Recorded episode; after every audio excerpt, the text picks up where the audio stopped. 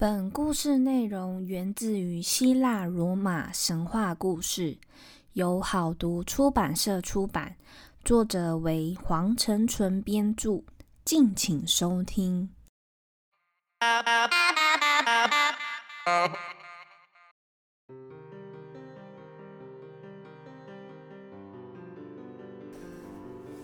欢迎收听翻译机说神话，我是翻译机。第一集提过泰坦剧组的产生、毁灭以及宙斯的崛起，古代人类的诞生及潘朵拉的盒子。那今天呢，我们要把焦点聚焦在众神之王宙斯上。宙斯身为众神之王，他指挥着天兵天将、晴朗的天空、刮着暴风的天气等。皆随着这个众生之王的心情而有所变化。他的武器是雷霆万钧闪电，所以又被称为雷电之神。而宙斯对人类的统治是非常公正不阿的。当人们做了善事，就会有丰收的成果；而当人们做了恶事，就会有灾害产生，像是飓风或暴雨等等。而今天则是要来聊聊宙斯的风流情事。我们先从宙斯尚未与希拉成亲时，在与其婚前，听说宙斯已经有了两段婚姻。不过，据资料显示，宙斯曾有多达七位不合法的妻子，而希拉则是唯一的正妻。先说说希拉好了。书上说，她留着一头干草的乌黑长发，脸孔呈现出庄严、孤傲且难以亲近的美，很像时尚伸展台上那些超级模特儿的脸孔。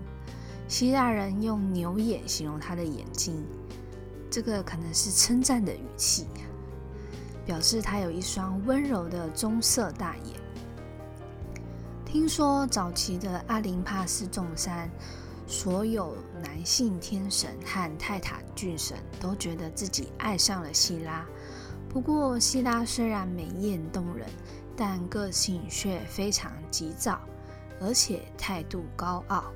只要哪个男性靠近她，她就会把那个男性，嗯，骂得狗血淋头，再也不敢试着靠近他。而因为个性的关系，于是希拉的母亲瑞亚就把希拉送去最遥远的海底，与他的舅舅这对夫妻一起同住。那在这段期间呢，希拉感受到舅舅夫妻间的和谐与恩爱，于是也非常羡慕这样的爱情。他想要找一个真心爱他的男子，并且与他结为连理。有个美丽的家和后院，旁边有许多子女围绕着。后来，希拉就搬回奥林帕斯山居住。不过，身旁的男性天神都觉得他还是很难搞。但有一位天神认为征服他是一种挑战，而这个男神当然就是宙斯。宙斯当然以晚餐还有花言巧语等来。讨好希拉，但希拉觉得宙斯花名在外，而且众所皆知，宙斯老是沉溺于女色。传言指出，宙斯与无数的女神、泰坦巨神，还有凡人，甚至男神闹出很多的绯闻，所以还是没有真的动心，并且跟宙斯说：“我永远不会爱你。”他们做了个约定，他们约定说，当希拉承认爱宙斯时，就必须要嫁给他。而真正的故事是这样子的：有一天，在寒冷的冬日里，一只冻得发抖的布谷鸟从窗户飞了进来，停在希拉的肩上。见状，希拉同情地将这只冻僵的小鸟儿抱在怀里，让它温暖。希拉在床角用毯子堆了一个窝，把鸟儿轻轻地放进去，并把翅膀擦干。喂了它喝了几滴神饮。之后，鸟儿便在希拉的住处待到了隔天早上。他对鸟儿喃喃自语了起来：“你是个好朋友，对吧？”布谷鸟说。希拉看着他那双充满信任的橘色眼睛，又说：“我应该把你留下来吗？”布谷鸟一样“咕”的回答，并用鸟喙在他手指上摩擦，显然充满感情。希拉开心的说：“那好吧，好啦，我也爱你。”就在这一刻，布谷鸟慢慢的长大，褪去羽毛。人形慢慢出现，熟悉的脸站在希拉面前。他是宙斯，他穿了雪白发亮的长袍，一头黑发，并戴着金光闪闪的王冠。希拉看了整个傻掉。那由于之前的约定，所以他只好驾驭宙斯，但需要有个条件，就是。宙斯会当个忠实的好丈夫，不再到处去玩，不再有绯闻，也不再追求漂亮的凡人。我不要当众人的笑柄。宙斯爽快地答应了。当然，他也有遵守约定，不过就仅限于三百年的时光而已。他们共生了三个小孩：男孩阿瑞斯，未来的战神。女孩西比 （Hebe） 成为掌管永恒青春的女神，另外一个女孩艾莉西亚为掌管分娩的女神。而第三个孩子出生后，宙斯开始了四百年之痒。风流成性的他到处拈花惹草，而希拉因善妒有很多的报复举动。宙斯的风流，希拉的善妒。成就了好几段今天所要讲的希腊神话故事。那今天从书上所记载的故事说起，宙斯风流成性，成婚后仍到处拈花惹草。为了追求神界与人间的美女，他不惜装扮成各种身份或形状以求亲近。形状。这个非常的奇怪。那并生下许多神奇与半神半人的英雄儿女。那我们就先来从宙斯假扮成动物的故事说起好了。有一位名叫欧罗巴的女孩，是腓尼基国国王艾基诺的女儿。她双眼神采奕奕，皮肤白里透红。每天早上起床，他便和同伴们一起去海边采摘玫瑰花。那为什么海边会有玫瑰花呢？嗯，后面的故事是说海边有草地，所以草地上有玫瑰花。那有一天，他一如往常来到海边，并坐在海边的草地上摘花。远处的宙斯看见了欧罗巴。立刻为他神魂颠倒。于是，宙斯化身为一头全身雪白的大公牛。当欧罗巴走近时，公牛便趴在他的脚前，发出温柔的叫声，并轻轻地舔着他的脚。欧罗巴则用温柔的手抚摸着牛背，并给他的双脚挂上花饰，是头上的角。接着，他笑眯眯地坐到牛背上，宙斯便立马站起，迅速地跃身向大海奔去。而坐在牛背上的欧罗巴，他一手抓住这头神牛的脚，一手抓住他那被鼓起的裙子。几个时辰后，他们来到一座小岛。宙斯把欧罗巴放在一棵梧桐树下。这时，宙斯恢复了神的原貌，并把自己的身份告诉欧罗巴。宙斯立即召唤时光女神赫尔，从奥林帕斯山为宙斯和欧罗巴准备新房。而这个欧洲大陆就是因为欧罗巴公主而得名的。他们总共育有三个儿子，分别是米诺斯，之后为克里特的国王，死后成为英朝的法官。拉达曼提斯也因为在人世间为人公正，被封为使者的法官。而塞尔伯东则是吕克雅人的祖先，吕克雅就是 F I 啊，那个 Lydia。而后来，宙斯把大公牛的形象放入天空中，这就是金牛座的由来。再来，宙斯所变身的第二种动物，有一天他又下凡到荒凉的泰格特山。深夜，山里一片寂静，厄多里国王的女儿丽达熟睡着，突然，一只巨大的飞鸟。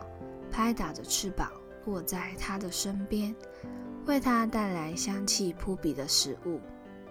利达被惊醒，他睁开眼睛，一只羽毛鲜润、雪白的天鹅就在他身边，并用脖子抚弄他的脸蛋，并且对利达说：“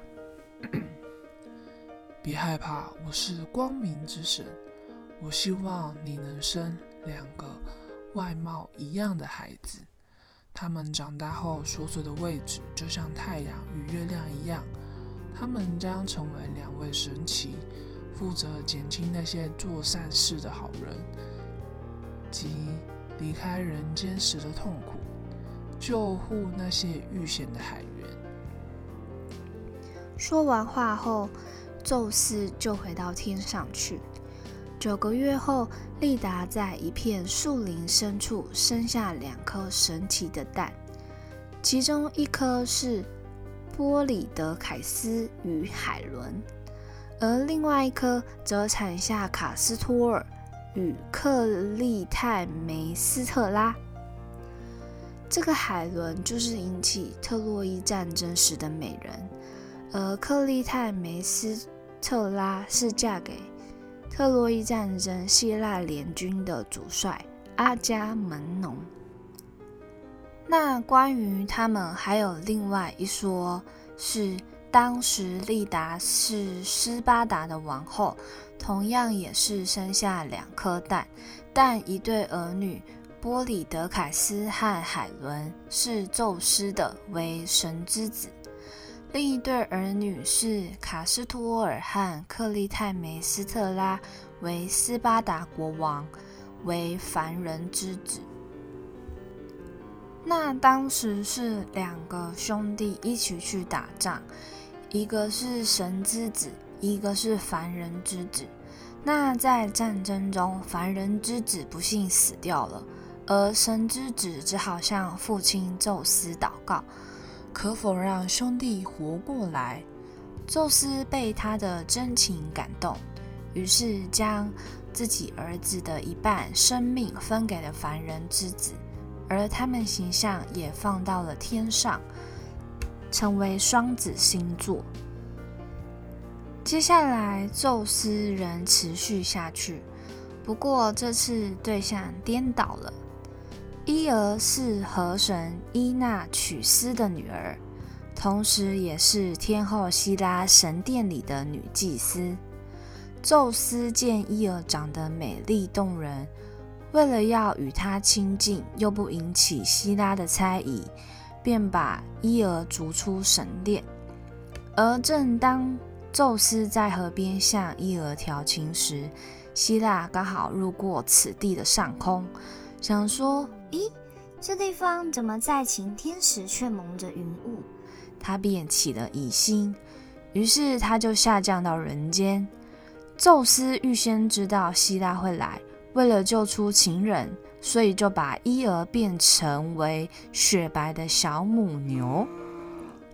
希拉马上怀疑这母牛的形体里藏着人间美女，于是便向宙斯表示。我好喜欢哦，可以把它送给我当礼物吗？宙斯迫于无奈，只好把变身母牛的伊儿送给希拉，而希拉把它交给了白眼神阿古斯看守，好让宙斯不得亲近。阿古斯长什么样子呢？他的头上长了一百只眼睛，所以他睡觉的时候只要闭上一两只眼睛就够了。所以伊儿就是被全天的监控，严密监控。那白眼神白天赶伊儿去吃草，晚上则用绳子拴住他的脖颈，他无法逃脱。宙斯看了于心不忍，他出动死神汉密斯，施计把阿古斯调开。他拿着笛子，假扮成一位牧羊人，一边赶羊，一边吹奏着美妙的乐曲。之后，阿古斯的眼睛一只一只的闭了起来，然后死神就拿刀砍下阿古斯的头，救出了伊尔。后来，希腊为了纪念阿古斯的忠心，并取下他的眼睛，镶在他的孔雀尾巴上作为装饰。所以现在，呃，公的孔雀的尾巴开屏的时候，会有。很像眼睛的，那就是阿古斯的眼睛。但是希拉仍然不放过伊尔，他派出一只牛蝇去折磨伊尔，他只好拼命的逃跑，越过一片大海，这海就以他为命名为艾奥尼亚海，又称伊尔兹海。而艾奥尼亚海位于地中海的其中一个海湾。北接北与其他两个海峡连接，西接意大利，东接阿尔巴尼亚及许多希腊的岛屿，而它也是全世界地震最频繁的地区之一。最后，他到了尼罗河畔，他前脚跪下，默默地祈求宙斯。于是，宙斯跑到希腊身旁，拥抱她。请求她能怜悯这个可怜的女孩，并发誓他将永远放弃对伊尔的感情。记住，这里是只有永远放弃对伊尔，并没有放弃其他的女子。那最后，希拉心软了，同意宙斯将伊尔恢复人形。不过，不过，不过，重点来了，他还是有为宙斯生下一个儿子。尼罗河畔的人民都尊敬他，而他的孙女利比亚继承他的美名，人民也把他当作神来崇拜。而利比亚这地方就是因为他而得名的。除了动物外，宙斯还曾化身其他性别的神。有一天，为了亲近喜欢打猎的凯利斯杜，简单的称呼他为凯利好了。宙斯化身为月神阿提密斯，我们比较知道他另外一个名字，罗马名字为戴安娜。他引诱这位阿开蒂亚公主，而据说阿提密斯也是用功的好手，而他也跟猎户星座有关，这个我们之后可以再提。那之前的剧情就是宙斯化身成为另外一个，之后又变身成为宙斯，所以凯莉因而怀孕，生下儿子阿卡斯。宙斯非常喜欢凯莉的善良和娇媚，所以他常来造访她，看她逗弄阿卡斯玩。天后希拉知道后相当生气，便谋划了一场阴谋。希拉穿着灰色的长袍来到凯莉的房间。希拉将自己隐身藏在房间中，等到凯莉起床，走出所居住的屋子之后，希拉现身，将凯莉变成一头熊。变成熊的凯莉无法回到屋子中看顾儿子，她悄悄地徘徊在小屋门口。好几次差点被猎犬吓到，还有怕被猎人抓住。就这样过了许久，有一天，凯莉被年轻的猎人发现了，而这位猎人正是他的儿子阿卡斯。凯莉走过去，想要将好久不见的儿子抱在怀里，并且告诉他自己是他的母亲。而这时，阿卡斯见一头熊朝自己走过来，便举起猎矛就要投射。不过，恰好在天上注视着一切的宙斯阻止了，因为宙斯无法让凯莉变回人身，所以他将阿卡斯变身一头小熊。变成小熊后的阿卡斯就马上认出来了母亲，他们一起在森林中漫游。但宙斯为他们想到了更好的安排，他带着他们到天国去，以天空作为他们游乐的地方，而他们就是大熊星座和小熊星座。之前提到宙斯变身成为动物，或者是其他性别的人，而这次宙斯化身为四不像的生物。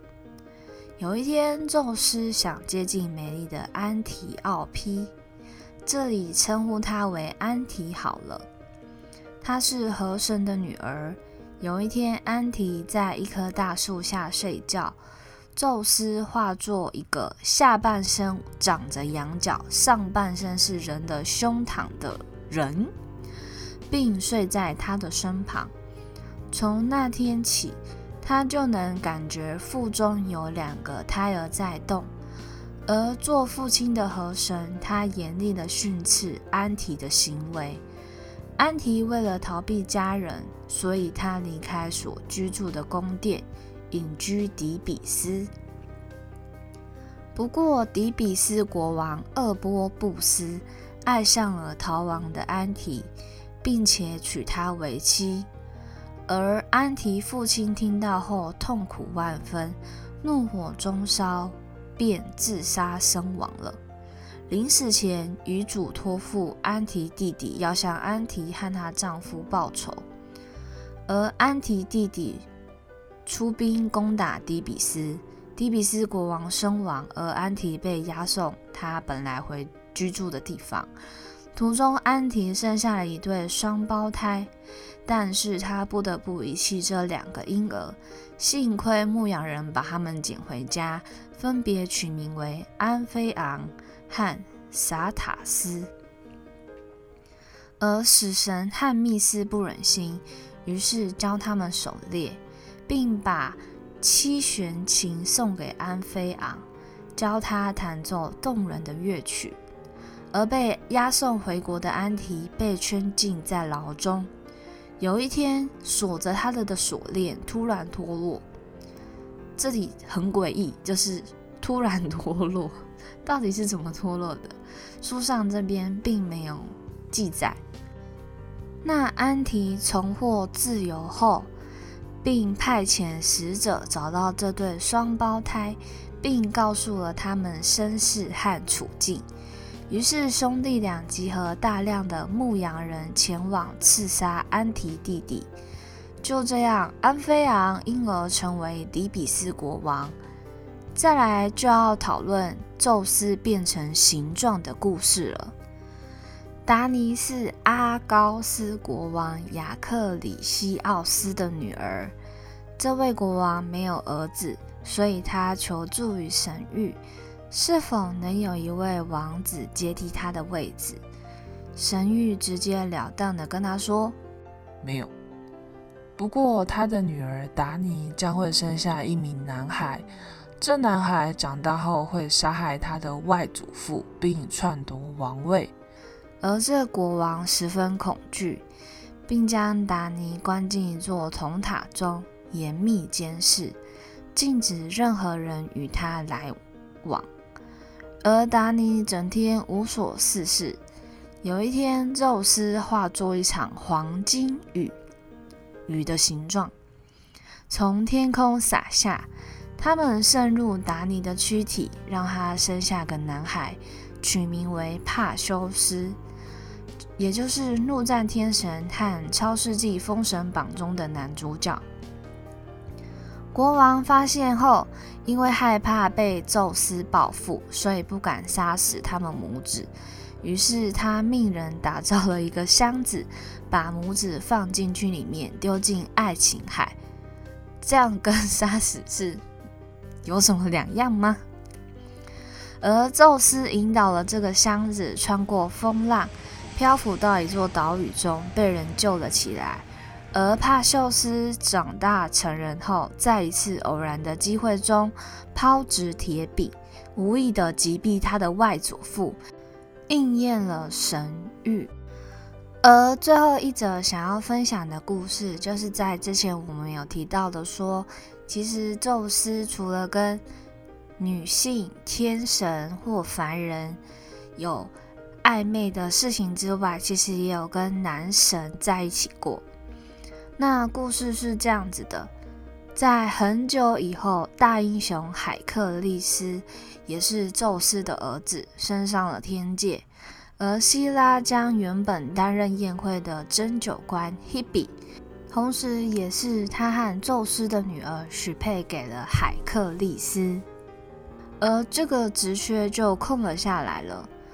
而宙斯突然想到有一位俊美的少年，他就是特洛伊王子加尼密蒂。加尼密蒂长得极为俊秀，尤其是他全身闪耀着。金色的光芒非常引人注目。不过，年轻的他十分贪玩，常常溜出皇宫，在海边玩耍。那有一次，宙斯化作一只老鹰，趁他出游时降落在他身后，用老鹰爪子将加尼密蒂拦腰抓住，用鸟喙咬住他的头发。接着将加尼密蒂带回了奥林帕斯山，他无处可去，只好接受为众神侍酒的工作。那神话传说中，加尼密蒂同时也成为宙斯的爱人，因此获得永生不死的神职。那他提着宝瓶倒水的形象，被提升到空中，成为水瓶星座。只能说。宙斯跟希拉这对夫妻俩，真的因为他们，现今的我们才有那么多有趣的故事可以读。那其实宙斯的风流情事只有这样吗？当然不是。奥林帕斯众神中有很多是宙斯与其他女神的孩子，除了我们今天有提到的月神阿提密斯，还有战神阿瑞斯。另外还有死神汉密斯、太阳神阿波罗、智慧女神雅典娜、美神阿芙罗代提，比较为人知道的罗马名字为维纳斯。另外还有并非十二位主神中也相当知名的酒神戴奥尼索斯，这些都是宙斯跟其他女神或者是希拉所生的孩子。那当然还有，今天有谈论到大熊、小熊星座、双子、水瓶，还有金牛座。其实十二星座故事中也很多跟宙斯相关，未来也可以慢慢的跟各位听众分享。那今天的内容就到这边，喜欢听神话故事的 Podcast 听众欢迎订阅，那都可以在各大平台收听到这个节目。另外，也别忘了到 Instagram 搜寻“翻译机说神话”，这次会更新宙斯与各大女神的关系图，还有他们所生的儿女，千万不要错过哦！下次再来听翻译机说神话，拜拜。